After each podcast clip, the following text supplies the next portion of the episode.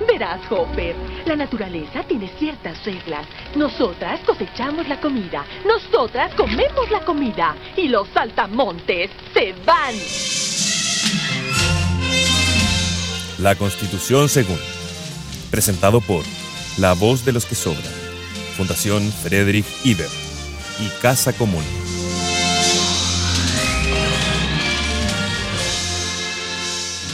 La nube, la nube y Pati Muñoz. Ya. Hola, hola, querida Camila. Hola, hola, querido Vicente. Fin. ¿Cómo no, estás? Eh, ya, vamos a transparentar cierta, cierta falsedad de los medios de comunicación, o no falsedad, digamos como cómo se arma, cómo se arma un podcast. Estamos esperando a nuestra, a nuestra invitada en este momento, que es Patricia Muñoz, defensora de la niñez. Em, ella tiene cosas que hacer importantes. Sí, ella tiene, no, no como nosotros que estamos acá eh, viviendo para ella, nada más. Y, y, vamos, por mientras que ella no llega, a definir el diccionario relamido para que así tampoco nos pueda rebatir los conceptos que mal definimos. Oye, pero ¿cómo se llama? ¿De qué será el capítulo de hoy? O sea, está defensora de niñez, ¿de qué va a hablar? ¿De adultos? Va a hablar, eh, vamos a hablar de la Constitución según las niñas y adolescentes, también conocida como... Que alguien piense en los niños. Ya, tanta espontaneidad no está bien. Estaba tratando de acordarme de la canción de, de, Felipe Abello que le, hice a, le hizo al abuelo, como que íbamos a hablar de abuelos. Esa canción, abuelo. Es, es el abuelo. Es el eh, abuelo. Es que hay dos canciones del abuelo. no vamos a hablar del abuelo, vamos a hablar de los niños, niñas y adolescentes. Eh, teniendo a esta gran invitada que es Pati Muñoz, defensora de la niñez. Así que ahora sí, vamos con el diccionario relamido. ¿Qué es el CENAME, Camila? Es la sigla para decir Servicio Nacional de Menores. Es un organismo del Estado que depende del Ministerio de Justicia. ¿Sabes que hoy día pensé, eh, perdón, perdón eh, interrumpí la definición con esto, pero hoy día pensé, quiero preguntarle a Patti por qué, o sea, entiendo por qué puede depender del Ministerio de Justicia, pero como que tampoco es tan obvio, ¿no? Ya. ¿Qué hace o debiera hacer el Sename? Ayudar a proteger y promover los derechos de las niñas y adolescentes y reinsertar en la sociedad a niñas y adolescentes que han infringido la ley. Aunque es un organismo del Estado, no es 100% público, ni 80%, ni 60%, ni 50%, así que acá pasamos a definir eh, esto que tiene que ver con estos porcentajes de lo público, que son las OCAS. Eh, u OCAS. Las, ah. las OCAS son los organismos colaboradores no, no solo organismos colaboradores. Lo voy a leer yo, Don Gay, porque yo, yo lo puse. Adiós. Las OCAS, que hoy día pregunté si eran las OCAS, OCAS, unes OCAS, unas OCAS. Como el Estado no es capaz de absorber todo en el Sename, existen las OCAS, organismos colaboradores del Sename. ¿Pero qué son los organismos colaboradores del Sename? Ya, pero lo estoy... Uy, ya, no, espérate, espérate. Esto, esto es mucho que son organizaciones sin fines de lucro que le dan una manito al Sename, una manito grande. Más del 90% de lo que debiera cubrir el Sename lo cubren las OCAS, que están reguladas por la ley 20.032, de la que ya vamos a hablar, así que no hay que definirla todavía. Define tú, ya que tanto quieres hablar, la Convención sobre los Derechos del Niño. Quiero decir que solamente iba a decir primero la sigla y después la definición. Pero me hizo Woman's Planning. O sea, leí lo que yo definí hoy día. No sé, no sé en qué sentido eso podría ser woman's planning, pero vamos. Convención sobre los derechos del niño. Es un tratado internacional que reconoce los derechos humanos de los niños y las niñas, definidos como personas menores de 18 años. Los estados que forman parte de la convención deben asegurar que todos los niños, niñas, sin ningún tipo de discriminación, se benefician de una serie de medidas especiales de protección y asistencia, tengan acceso a servicios como son la educación, la salud y puedan desarrollar plenamente sus personalidades, habilidades y talentos. Además, deben recibir información sobre la manera en que puedan alcanzar sus derechos y participar en el proceso de una forma accesible y activa. Chile ratificó eh, eh, este tratado internacional el 90, cuando volvimos a nuestra querida democracia, Camila. Qué interesante, Don Gay. Eh, leíste muy bien. Oigan, estaba pensando que acá hay gente que quizás no nos ha escuchado nuestro en, el programa como que del que surge este programa que el amor según. Entonces quiero hacer un pequeño alcance, que es que Don Gay y yo solemos pelear porque somos hermanos. Entonces no es como que estemos peleando, digamos, porque sí, igual podríamos editarnos quizás y eso estaría bien. Pero, pero nada, es como que ya está, ya está como dentro de nuestro, digamos, marco teórico la pelea. Vamos con la última definición, Don Gay. Eh, sujeto de derecho, que va a ser algo que vamos a conversar hoy día, eh, porque nuestra querida invitada eh, ha dicho múltiples ocasiones que hay que tratar a los niños como sujetos de derecho. Y ya, según yo esto se define así, que bueno que no está Patricia Muñoz para escucharme, estaba pensando en ese meme como de existe, ya, para, para decir lo que es el meme, es por ejemplo, Fernando Atria existe, y llegan los alumnos de derecho, oh, profe Atria, profe Atria. ¿Se entiende el meme? Sí, pero hago un ejemplo que sea para la gente que esté menos familiarizada con el derecho con los alumnos de la Chile, que son de eh, Ya. Eh, Winnie the Pooh, ¿existe? Camila, polera monóculo, polera monóculo. ¿Se entiende? Eh, ya. Solo en el eh, marco de este programa. Ok, da tu otro ejemplo de meme. Jorge, Jorge González, ¿existe? Eh, los prisioneros existen. Ay, que se volvió el nombre del otro. Narea. Eso, eso mismo, exactamente. Narea se volvió. Narea da jugo. Jorge González existe, Narea da la cacha. Eh, Jorge González existe, Narea. No, y es que Jorge. No, no, y es que Jorge anda detrás mío. ¿No? Yo existo, Cami está enamorada de mí, Cami la cantante. Cami la cantante. Ok, listo, con ese ejemplo les quedó clarísimo. Sujeto de derecho existe, tiene derechos. No sé si aclaré, confundí, pero ok, sujeto de derecho como que una persona por ser persona tiene derechos. Eh, o debiera, al menos. Yo se supone que tengo derechos. Y Don Gay, ahora mientras no está nuestra invitada, también vamos a ver qué dice la Constitución. Siento como que estamos arruinando todo el programa y ella después va a tener como que eh, surcirlo arruinado sin saber lo que está surciendo, oye. Qué palabra más la mía. ¿Qué dice la Constitución sobre infancia? Básicamente nada. Hay tres artículos así que no nada lo que es nada, porque igual habla algo de Sename, pero muy en tanto como eh, lo que hablamos de las bocas de lo que subsidia el Sename, pero rodea, digamos, rodea el tema infancia sin, sin nombrarlo realmente, eh, rodea en realidad es algo optimista de mi parte. En el artículo 1 se dice que la familia es el núcleo fundamental de la sociedad. Eh, pero no se habla de la infancia en específico. En el artículo 13 se dice, son ciudadanos los chilenos. Tampoco, se explicita eh, que hay distintos tipos de, familia. De familia, claro. en el artículo 13 eh, se dice que son ciudadanos los chilenos que hayan cumplido 18 años de edad. Eh, entonces también se, les saca como la calidad de ciudadanos a las niñas y adolescentes eh, y que representan un 15% de la población más o menos. Entonces también vamos a hablar de las definiciones de ciudadanía. En el artículo 19 se reconocen los derechos fundamentales de cada persona, pero no se menciona explícitamente a las niñas. Y en la ley 20.032 se habla específicamente del SENAM y la subvención a los colaboradores, o CAS, pero de eso vamos a hablar más tarde en tú y la inconstitucional. Y llegó Patricia Muñoz. Llegó Patricia Muñoz. Hola, perdón el atraso, acabo de terminar la audiencia, ¿cómo están? Bien, ¿y tú? Hola. Bien, gracias. Muchas gracias por aceptar la invitación. Gracias a ustedes por invitarme. Llegó nuestra invitada. Hola, perdón el, perdón el atraso. Eh, Oye, bueno, ya de lleno hacia la Constitución. Ah, ¿qué cosa? Eh, no, sí, iba a partir con eso. Eh, justo, justo antes de que llegaras estábamos eh, leyendo lo que decía la Constitución y estábamos felices porque podíamos como, digamos, equivocarnos sin que te dieras cuenta. y estábamos viendo que la Constitución dice bien poco, casi nada del tema niñez. Y primera pregunta, eh, ¿ves algún problema en que la niñez no esté específicamente nombrada en la constitución actual? Y si sí, ¿cuál sería ese problema?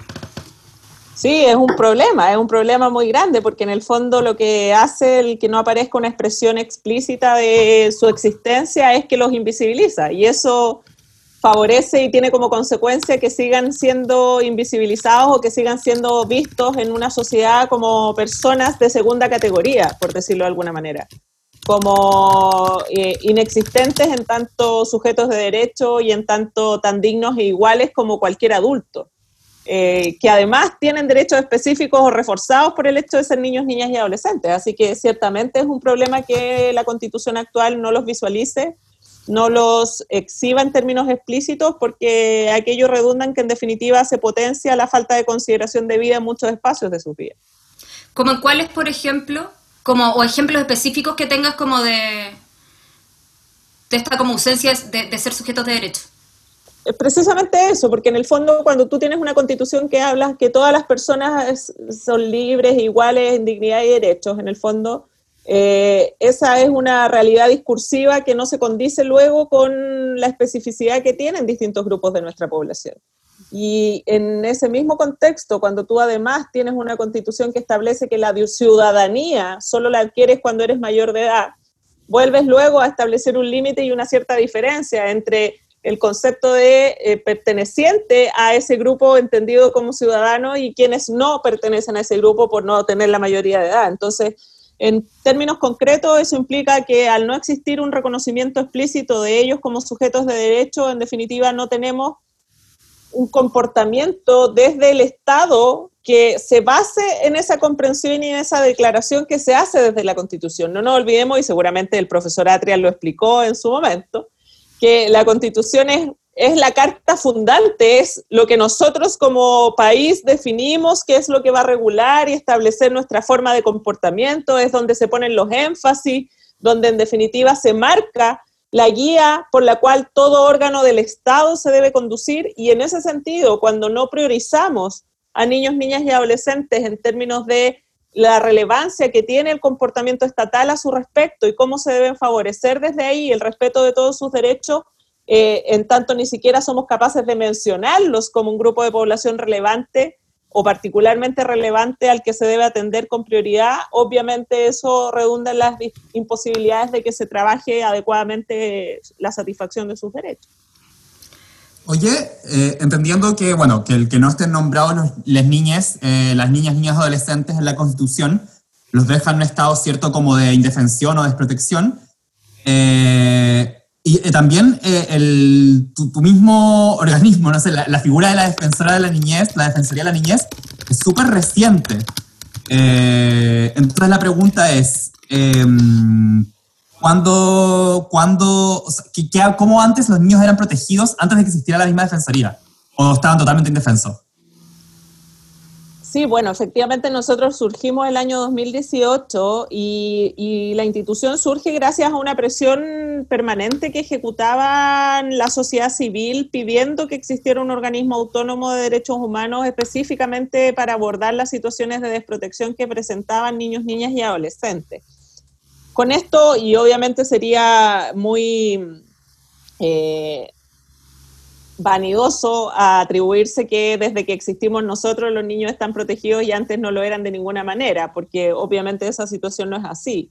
Lo que sí nosotros hemos tratado de hacer, eh, no exento de dificultades, obviamente, es que niños, niñas y adolescentes no solo sean vistos como sujetos de derecho en un contexto cuando ya nos enteramos de la situación de desprotección o de vulneración, sino que más bien entendamos la relevancia que tiene para nuestro país centrarnos en verles y tratarles como sujetos de derecho y eso involucra en promover sus derechos humanos, en darles instancias de participación efectiva e incidente donde ellas y ellos puedan opinar y decir qué es lo que les pasa en relación con los diversos ámbitos de desarrollo de sus vidas, en que también se realicen acciones efectivas de prevención de vulneraciones de sus derechos, en que temas críticos, particularmente críticos de grupos específicos de niños, niñas y adolescentes que son quienes más han sufrido vulneraciones, como por ejemplo quienes han estado bajo cuidado del Estado, los niños en situación de calle, los niños mapuches, eh, puedan también ser vistas desde una mirada distinta y eso es lo que nosotros tratamos de contribuir.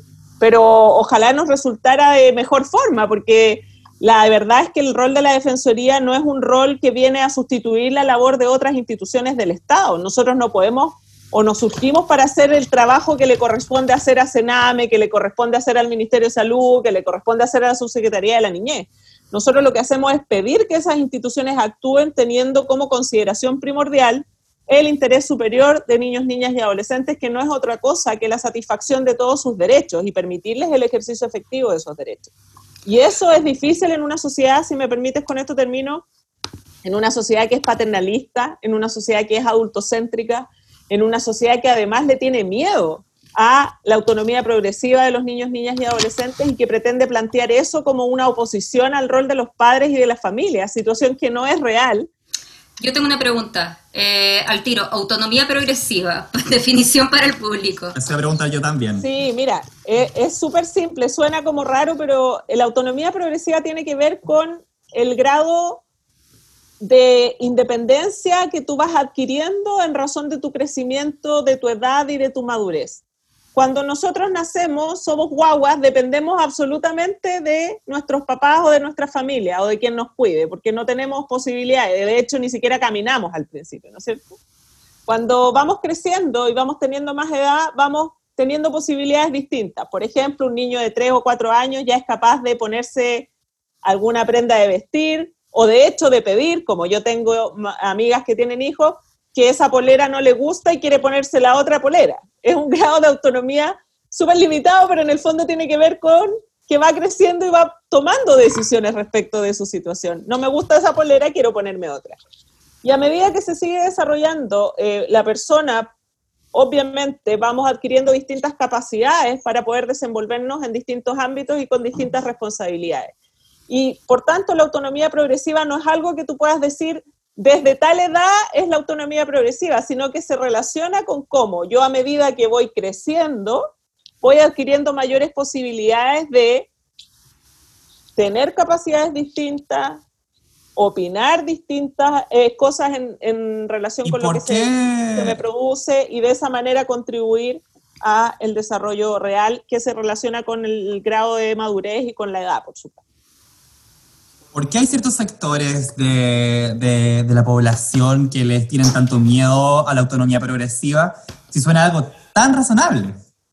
Porque yo creo que lo que te decía es una discusión bien artificiosa que ha sido propiciada más bien por grupos que pretenden poner en oposición al rol de la familia la autonomía progresiva. Entonces lo que hacen es tratar de hacer ver que la autonomía progresiva como que viene a derribar a la familia o a derribar el rol de los papás. Y eso es falso. Como decía, ustedes son muy jóvenes, pero había un programa de televisión que decía farso, farso. Ya. No, pues yo me acuerdo. Ah, ya, pero es que Era Turururu, ¿no? Tutututu, tutututu. Ya, lo voy inventando el nombre. Ah, profesor, profesor Salomón. Sí, profesor Salomón, ya, eso es falso porque en el fondo no se trata de que la autonomía progresiva pretenda derribar el rol de la familia. Muy por el contrario, lo que hace la autonomía progresiva es alimentarse precisamente del rol tan importante que juegan los papás y las familias, porque tú como papá o como adulto responsable de un niño lo que vas haciendo es tratando de favorecer que el niño vaya adquiriendo más capacidades, que vaya adquiriendo mayores participaciones y que se vaya desenvolviendo de una mejor manera. Eso es parte de la crianza y de una crianza positiva. Entonces, es una discusión artificial que se pretende mantener en el tiempo y que se ha usado como argumento para no avanzar en una ley tan relevante, necesaria y urgente como la ley de garantía, que además de manera vergonzosa en nuestro país sigue sin existir y somos dos de los países de la región que no tenemos la ley, pero nos creemos jaguares y no tenemos ley de garantía para los niños. Me encanta esto, anti-orgullo Chile, como que siempre es como eh, lo peor en algo. Eh, espera, tengo una pregunta acá sobre, no, tengo una pregunta sobre lo de, lo de, ¿cuál es el argumento que da la gente que piensa que, que, la autonomía progresiva se podría poner a la familia? Ahora me imaginé como el niño aprende a ponerse la polera y después llega donde su familia y le dice, todos sin polera familia. Como, ¿cuál es el...? Notable el ejemplo. Bueno, eh, es eso, es como que en el fondo tratan de decir que lo que se pretende o que la autonomía progresiva busca es que como que el niño se mande solo y el niño resuelva todo solo y el niño haga lo que quiera. Y eso no tiene nada que ver con la realidad. Lo que pasa es que hay algunos que creen que los hijos son propiedad de los adultos. Lo entienden como desde una lógica de mercado que en definitiva es la que predomina de, de, manera bastante ampliada en todos los ámbitos de nuestro, de nuestro país. Entonces, eh, los hijos son sus hijos y nadie discute eso, pero, pero el punto es que los hijos no son cosas, no son bienes, son personas y como personas tienen derechos y eso involucra deberes de parte de quienes los crían de tratarlos en tanto personas y en tanto sujetos de derecho y por tanto eso involucra responder de esa manera a precisamente lo que va pasando a medida que van evolucionando y creciendo. Negar eso es negar la realidad de la vida. O sea, decir que no hay autonomía progresiva es negar la realidad de la vida, porque tú no eres la misma hoy día a tu edad que eh, la adolescente que eras cuando tenías 12 años o, 14 años, ni la niña que eras cuando tenías 9 años. Y eso es una realidad que todos hemos vivido en el fondo. Por lo tanto, yo insisto, a mí me llama mucho la atención que este sea el nivel del debate, eh, paupérrimo, por cierto, porque creo que como país tenemos un desafío que es bastante gravitante y que lo tenemos hace 30 años, que es cuando ratificamos la Convención sobre los Derechos del Niño. Entonces ya ha llegado el momento en que hagamos los avances que corresponden, sobre todo si nos creemos, insisto, jaguares. Estos argumentos que me dicen tú que algunos sectores de la sociedad esgrimen contra la autonomía progresiva, me recuerda a cuando con la Camila desayunamos Chocapic y vemos... Espérate, espérate, que Patricia no sabe que somos hermanos. Ah, no, me, lo me lo imaginé. ya. Ah, Cuando desayunamos Chocapic en familia y vemos el canal de la Cámara y vemos las discusiones de los parlamentarios en torno a eh, el derecho a voto de, de, de, niños, niñas y adolescentes, o adolescentes más bien, versus eh, la rebaja de la edad de responsabilidad penal nosotros quedamos eh, a veces muy perplejos con eh, la calidad de... Se nos atora el chocapic. Sí, se nos, claro, se nos, se, nos revuelve el chocapic, se nos, se nos patea. Y, queremos preguntarte a ti entonces, ¿qué piensas eh, en torno a, a, esta especie de disyuntiva que cierto sector ha querido como construir? Porque tú también recién dijiste respecto a autonomía progresiva esto de las peleas artificiosas. Eh, siento que estoy eh, dando mucha visión, pero de, mi punto de vista, pero cuéntanos, eh, ¿qué piensas tú? Claro, tema derechos, deberes. Mira, ¿sabes lo que pasa? Es que hay una, una confusión muchas veces en eso, porque los derechos humanos no están sujetos al cumplimiento de ningún deber ni obligación. Y eso es algo que tenemos que entender todas las personas. Eh, lo que no involucra que no tengamos deberes de comportamiento social, ¿no es cierto? Que obviamente están dentro del marco de lo que eh, un Estado como el nuestro debe regular, pero eso no se relaciona con condicionar la existencia de los derechos humanos. Entonces, así cuando yo hablo de las discusiones artificiosas, también en relación con la autonomía progresiva hay un uso malicioso, aquí me sale lo abogada que llevo dentro, ¿viste? Que eso es típico de algunos tipos penales hay un uso malicioso o más bien antojadizo de la autonomía progresiva. Porque resulta que esos mismos sectores que se oponen o que pretenden evitar el reconocimiento de un principio que además es parte de vinculante en nuestro país desde que ratificamos la convención el año 90, cosa que tampoco se han dado cuenta, parece. Eh, resulta que ese principio que tanto cuestionan lo usan sin ningún problema para justificar incluso que se rebaje más aún la edad para que se les persiga criminalmente a los niños. Habiendo proyectos de ley, por ejemplo, que pretenden rebajar los 14 años a 12 años de edad para que desde ahí se les inicie la persecución penal si es que cometen hechos delictivos. Entonces, ¿qué es lo que pasa? Que los derechos humanos, yo siempre digo, no son a gusto consumidor. No los puedo usar a mi favor cuando yo estoy de acuerdo o quiero potenciar algún ámbito de mi, de mi pretensión política y luego los deslegitimo o los considero como atentatorios cuando en realidad van en contra de alguna posición política que yo tengo. Los derechos humanos deben ser resguardados por todos y siempre. Y no son propiedad de ningún conglomerado político. Son propiedad de cada una de las personas que vivimos en los estados que se han comprometido con el respeto de los derechos humanos. Ley de garantía, ¿cómo la defines? ¿Y por, qué crees que se ha demorado tanto? O sea, ya, ya visto como un poco de, luces, pero ¿por qué se ha demorado tanto como en Chile? En Chile nada más, como y, solo en otro país. Se demora porque efectivamente siguen estas discusiones artificiosas, pues, sobre la base de que se trata de plantear por grupos bastante fanáticos en algunos casos, eh, situaciones que tienen que ver con que supuestamente se viene a votar la familia con la ley de garantía, cosa que, insisto, es una falacia absoluta.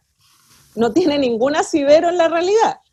Entonces, ¿eso qué hace? Que como se levantan estos temas por estos grupos, esos grupos tienen incidencia en la labor de algunos parlamentarios y esos parlamentarios, por tanto, generan ahí un roce con otros que quieren avanzar y no se logran, en definitiva, las definiciones y los acuerdos que permitan avanzar. Pero cuando yo hablaba delante de que los derechos humanos se deben respetar, independiente de cuál sea el color político de las personas que participan de un parlamento, por ejemplo, eso involucraría entender la obligación del Estado de avanzar en una ley que, como significado en términos simples, lo que pretende es establecer un marco de acción claro y una institucionalidad estatal que funcione como un sistema de protección efectiva de niños, niñas y adolescentes, estableciendo, por tanto, todo lo que tiene que ver con las acciones a nivel territorial que se relacionan con la promoción de derechos de niños, niñas y adolescentes, con la prevención de vulneraciones de derechos de niños, niñas y adolescentes, que no solo involucra un trabajo con ellos y con, eh, directamente, sino que también con su familia, y que también desarrolla acciones de protección para aquellos casos de vulneraciones de menor entidad, que no requieren de la intervención de un tribunal, que no requieren de la intervención de un sistema especializado de protección que está previsto para vulneraciones más graves.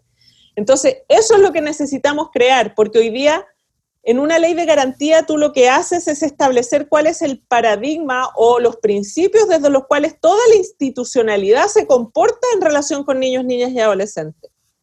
Y sin eso, obviamente las instituciones siguen operando sin que ese establecimiento y ese objetivo esté puesto en la mira y por lo tanto funcionan en base a estanco, sin articularse debidamente, sin la integración necesaria y sin poner en el centro los derechos humanos de los niños, niñas y adolescentes que son sujetos de la intervención.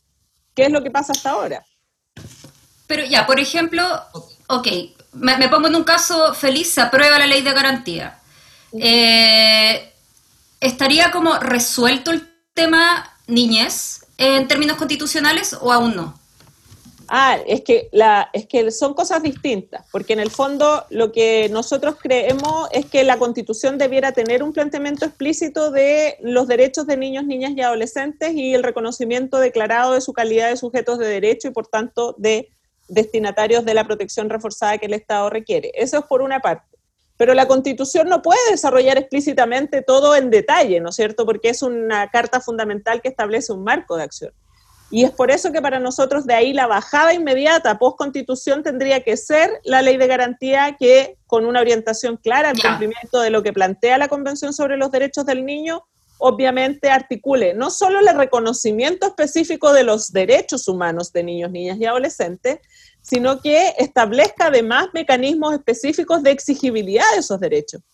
Porque mucho de lo que vivimos en Chile, sí, al tiro, mucho de lo que vivimos en Chile es que en realidad tenemos meras expectativas y no derechos, porque para que yo tenga un derecho yo tengo que tener la posibilidad de ejercerlo. Si no es una mera expectativa. Y si yo cada vez que quiero ejercer un derecho tengo que ir a un tribunal para que me reconozca ese derecho y declare y obligue a una institución del Estado a comportarse en favor de mi derecho, obviamente estamos en una situación crítica. Entonces, cuando hablamos de mecanismos de exigibilidad, nos referimos a que en definitiva sea la misma ley la que establezca claramente cómo el Estado, a través de sus distintos organismos, debe dar satisfacción al ejercicio de los derechos de los niños, niñas y adolescentes. No sé si me explico. Sí. Y, la ley de garantía. Jamás lo podía repetir, pero, entendí. Suena como, como muy obvio que, que, la ley de garantía es algo como muy necesario. Entonces quiero saber como cuáles son los argumentos que da el sector. Me gustaría como todo el rato hemos hablado del sector, siento que es como hablar de Voldemort o Sauron, que son como innombrables. Eh, y sin nombrarlo, me gusta la, la, la modalidad. Pero ¿cuáles son el tipo de argumentos que da el sector que está contrario a la aprobación de una ley de garantías para poder sentirse buenas personas consigo mismo o poder dar como un discurso que sea más o menos como de buen candidato reelegible? o sea, claro, ahora me pregunto, como, como solo, solo apuntan a la cuestión de la, de la autonomía progresiva o también como que se atacan otro, otros puntos? No, está más bien centrado en que vienen a cuestionar la autonomía progresiva y vienen a plantear que eh, la ley de garantía lo que haría sería perjudicar el rol de la familia, cosa que vuelvo a insistir es una falacia. Entonces, en el fondo está más bien fundado en planteamientos de agrupaciones como Con mis hijos no te metas, eh, agrupaciones como las que lidera una señora de apellido Aranda. Eh, Marcela. Claro eh, que tiene que ver con, en definitiva, plantear o venir a dar cuenta y a tratar de, de exhibir, insisto, esta supuesta intención de la ley, que no es real, de eh, desvirtuar el rol familiar en términos de la crianza o de eh, eliminar el rol familiar, en circunstancias que es todo lo contrario, porque la familia es fundamental. Lo que nosotros decimos como Defensoría de la Niñez es que, ojo, no todas las familias tienen las herramientas suficientes para poder criar y atender debidamente a un niño. Y por tanto el Estado también tiene una responsabilidad ahí de entregarle las herramientas a esas familias para que eso se desarrolle adecuadamente. Y eso tampoco ocurre. Toda, toda la enorme cantidad de garantías que eh, los niños, niñas y adolescentes necesitan, no las están recibiendo como por un puñado de gente que es homofóbica, transfóbica y que en el fondo en eso se basa para encontrar que está mala ley de garantías que su hija, sus guaguas le pueden transicionar? Eh, que se basan en que en definitiva creen y tratan de hacer ver que la ley de garantías vendría como a validar eh, comportamientos o decisiones individuales de los niños sin considerar a la familia asociado al cuestionamiento que hacen de la autonomía progresiva. Como ejemplo, eh, se promovió y surgió un artículo eh, que ya se aprobó que tiene que ver con la posibilidad de que niños, niñas y adolescentes participen en manifestaciones.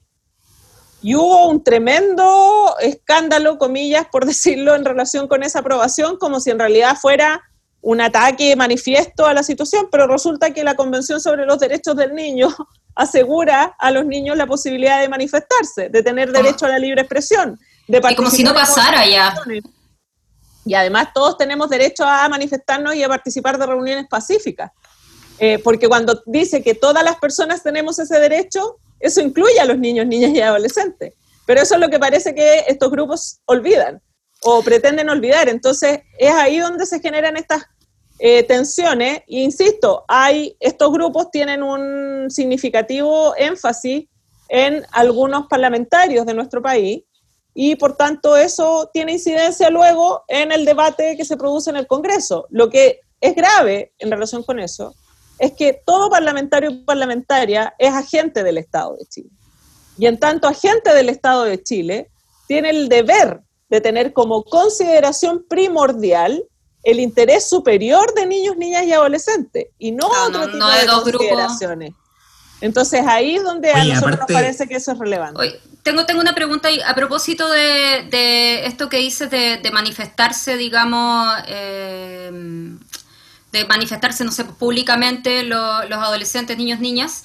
Eh, pienso en, en, la, discusión que se dio medio brevemente a propósito del estallido social y el plebiscito, eh, que se decía que se podía bajar la edad de votación eh, para el plebiscito a mayores de 14 años, eh, porque habían partido el estallido y bueno, igual han tenido como algo, digamos, los adolescentes histórico en Chile de, manifestación en movimientos sociales, los pingüinos, qué sé yo.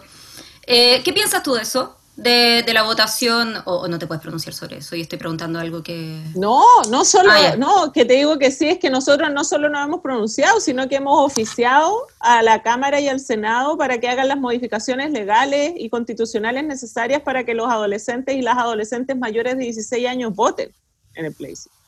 Todavía no recibimos respuestas, pero lo pedimos en mayo. Y además de eso, nosotros opinamos favorablemente el proyecto de ley al que tú haces referencia, que se tramitó en la Comisión de Derechos Humanos del Senado, que pretendía efectivamente rebajar la edad de sufragio a 14 años para las elecciones municipales y a 16 años para las parlamentarias y presidenciales. Pero ese proyecto se perdió en la, en la sala del Senado, no tuvo los votos suficientes.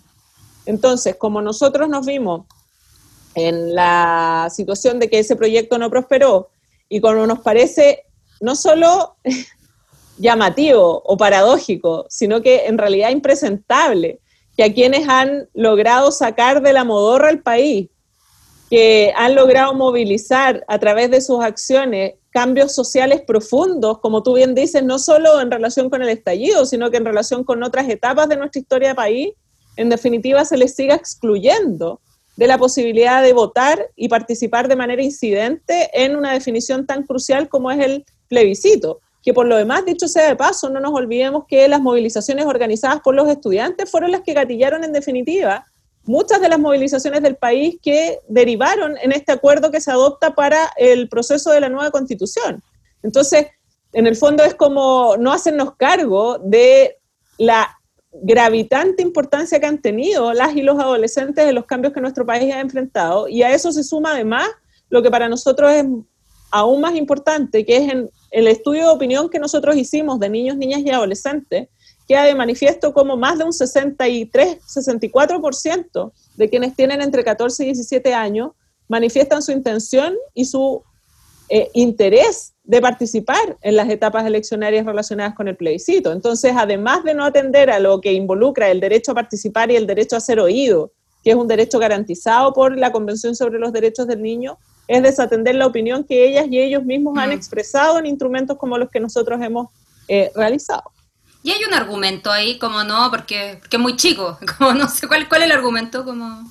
El mismo argumento de siempre, porque no, no saben de lo que hablan, que no entienden o que no les interesa, que es un uso bien habitual de parte del adultocentrismo, pero que no se, no se basa en la realidad. Los adolescentes quieren participar y les interesa participar. Pero así como yo creo que en Chile existe un miedo a que las mujeres tengan poder, también existe un miedo a que los jóvenes puedan opinar. Y eso nos tiene como nos tiene. Siempre hay como esto, como que uno escucha como, no sé, el Sename es malo, pero en el fondo como que así me dicen como, dime por qué el Sename es malo, eh, yo no podría decir bien por qué, entonces si nos puedes explicar como cuáles son las cosas que funcionan mal en el Sename, y por ejemplo, no sé, también está muy eh, eh, expandida la idea de que se lucra en el Sename, se lucra con los niños. ¿Qué tanto hay Vicente, en eso? te perdimos. ¿Qué tanto, ah, ¿qué tanto hay de cierto en eso? Cuéntanos. Ay, mira, Sename. Es que sabes que es tan frustrante porque yo trabajé 15 años en la fiscalía. Me tocó conocer desde ahí, no tan directamente, pero algunas causas que se relacionaban con el Servicio Nacional de Menores. Y uno veía efectivamente cómo las cosas no funcionaban como debía ser. Y luego ya en este cargo, ustedes recordarán que a raíz de la muerte de Lisette eh, se produce una investigación por el Comité de los Derechos del Niño que emite un informe el año 2018, un informe que es lapidario y que es vergonzoso eh, realmente para cualquier país y que dice relación con que en Chile se han violado grave y sistemáticamente los derechos humanos de los niños, niñas y adolescentes bajo cuidado del Estado por más de 30 años. Ese informe es de junio del 2018. Cuando nosotros lo conocimos, nosotros conocimos la respuesta que dio el Estado chileno y nosotros hicimos un informe de respuesta paralelo al comité y de hecho yo fui a una sesión del Comité de los Derechos del Niño para explicitar todas las falencias y las brechas que representaba el comportamiento de esta institución. Estamos a casi octubre del año 2020 y uno sigue viendo las mismas brechas que fueron levantadas por el Comité de los Derechos del Niño el año 2018 y sigues observando y nosotros seguimos observando las visitas que hacemos, cómo en definitiva los niños están expuestos a situaciones de vulneración que en realidad son inaceptables, pero que desafortunadamente, y por eso partía expresando mi frustración, nosotros como Defensoría de la Niñez no podemos directamente cambiar porque no somos el servicio, ¿no? Y finalmente lo que terminamos haciendo es demandando de tribunales de justicia acciones que involucren cambios en algunas de las residencias en las que, en razón de nuestras eh, atribuciones y visitas, podemos verificar situaciones. Hoy día, por ejemplo, tenemos un recurso de protección pendiente en Talca por el CREA de Entresilo, donde hay causas por explotación sexual de niños, niñas y adolescentes que están en ese lugar, donde hay antecedentes de drogadicción, donde hay antecedentes de maltrato, donde evidentemente no se produce situación ni atención en el ámbito de la salud mental. Y cuando nosotros presentamos el recurso de protección, una autoridad que es Seremi de Justicia se permite decir que esas aseveraciones son exageraciones. Entonces, es una comprensión completamente distante de poner en el centro los derechos humanos de estos niños y de seguir o dejar de verlos como si fueran el patio trasero de cualquier vivienda o alguien que no nos corresponde. Pero para que eso pase tenemos que todos entender que esos niños, niñas y adolescentes primero no son del Sename, son niños de este país que están circunstancialmente en residencias del Sename. Pero si nosotros seguimos de esa manera tratando de mm. como verlos desde fuera y nunca viendo la posibilidad de que a nosotros nos pase algo como lo que ellos están enfrentando, no vemos chance de que las cosas cambien. Y por eso es que es tan relevante, y vuelvo al punto como los fenicios, ¿no? De por qué es tan relevante la ley de garantía. Porque en el fondo, cada vez que seguimos invirtiendo en el sistema de protección, lo que hacemos es invertir en algo que no funciona y en algo en que además ya interviene cuando se han vulnerado los derechos de los niños. Pero acá lo que necesitamos es que ojalá no se vulneren los derechos de los niños. Ojalá que ningún niño tenga que relacionarse con Sename o con cómo se llama el servicio que lo reemplace. Porque nuestra pega como Estado está puesta en lo previo, no en que se vulneren los derechos y ahí ver cómo abordamos la situación, sino que en que no se vulneren los derechos. Entonces el Sename es una situación crítica que sigue siendo desafortunadamente eh, no abordada con el sentido de urgencia que tiene y que muchas veces se usa políticamente por muchos para también posicionar temas y generar eh, revanchas entre grupos políticos, pero que en definitiva no tienen ningún impacto significativo en la mejora de la vida de esos niños, niñas y adolescentes. Entonces... ¿Mm? No, dale, dale. No, no, no, dime nomás. Paso yo. Eh, tengo una pregunta muy... Eh, acá no estoy fingiendo ignorancia, estoy siendo ignorante. Eh, la ley 20.032, que es la que establece como el sistema de subsidio Sename, ¿cambiaría si es que se cambia la ley de garantía o son cosas como independientes?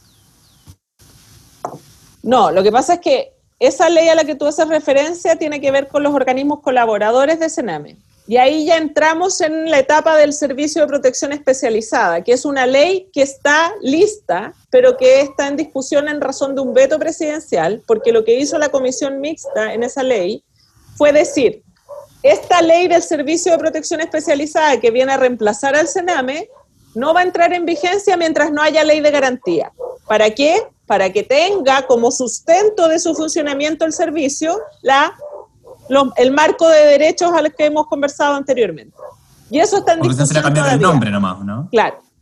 Entonces, en el fondo, esa ley no se relaciona directamente con eh, la ley de garantía, pero sí ese es un tema que es interesante de discutir desde la perspectiva de una eventual nueva constitución.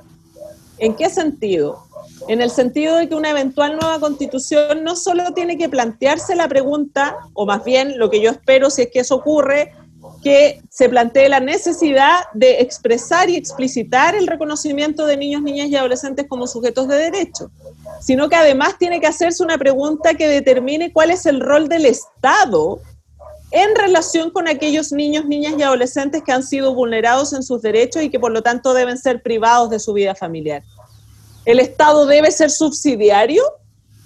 ¿Debe mirar desde una posición distinta y entregar a privados la protección de niños, niñas y adolescentes o por el contrario debe ejecutar de manera directa esas acciones.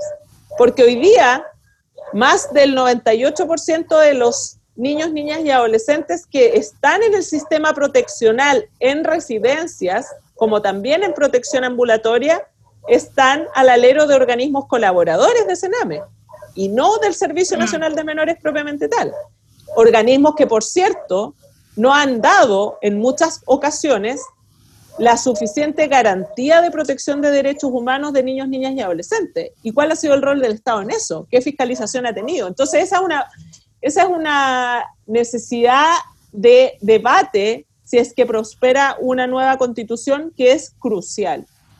Porque yo no soy una opositora al rol de los privados. Me parece que los privados ejecutan una labor que es positiva y nadie podría discutirlo. El tema es de qué manera se realiza, en qué ámbito se realiza y en cuáles el Estado debe tener un rol particularmente relevante y gravitante que no implique delegar funciones. Porque lo que nunca el Estado de Chile va a poder delegar, ni siquiera ahora, es la responsabilidad que tiene respecto de los niños que están bajo su cuidado.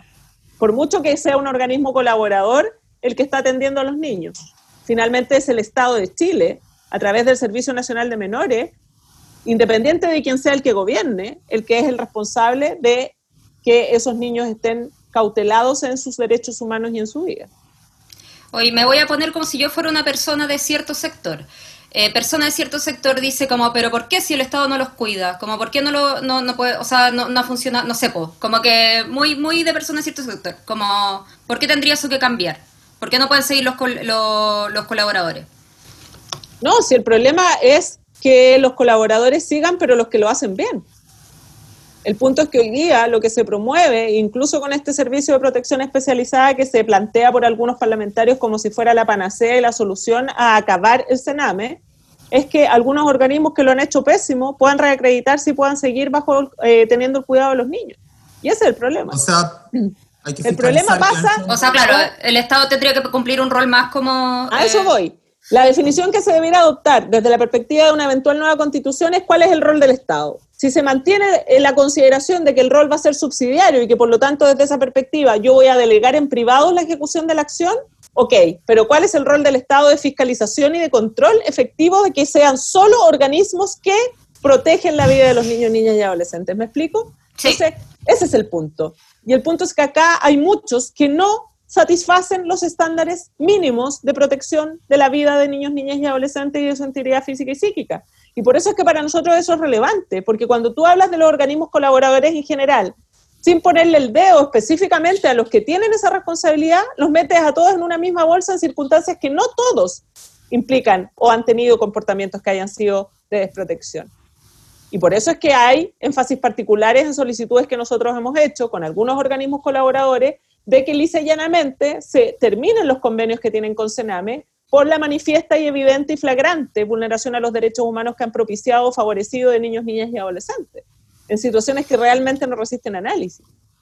Patricia, existe ya una nueva constitución, ya pasó el plebiscito, existe una nueva constitución, eh, te toca escribir la, parte de, de niñez, niñez. A mí no me va a eh, tocar escribir nada porque si es que eso pasa yo no voy a ser constituyente. no, no, no, no era para sacarte la cuña, no era para sacarte la cuña. Atria quizás tendrá que escribir, no sé. Eh, te toca soplarle a Atria, te toca soplarle a Atria. Eh, ¿Qué tiene que poner en niñez? ¿Qué te gustaría que estuviera para los, para los temas de niñez en la constitución, en una constitución posible?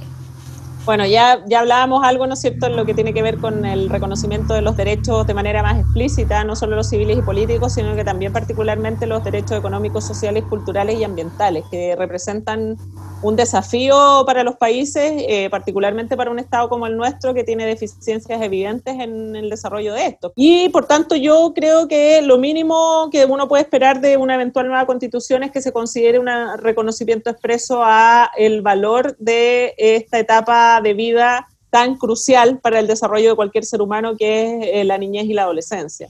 Y en ese sentido yo esperaría que en esa redacción apareciera un reconocimiento a ellas y ellos como sujetos de derechos, eh, a la diversidad que existe en la niñez y la adolescencia, a la necesidad y la declaración explícita del compromiso irrestricto del Estado de Chile y de toda su institucionalidad de poner en prioridad y en preferencia el trabajo que se haga de resguardo de los derechos humanos de niños, niñas y adolescentes.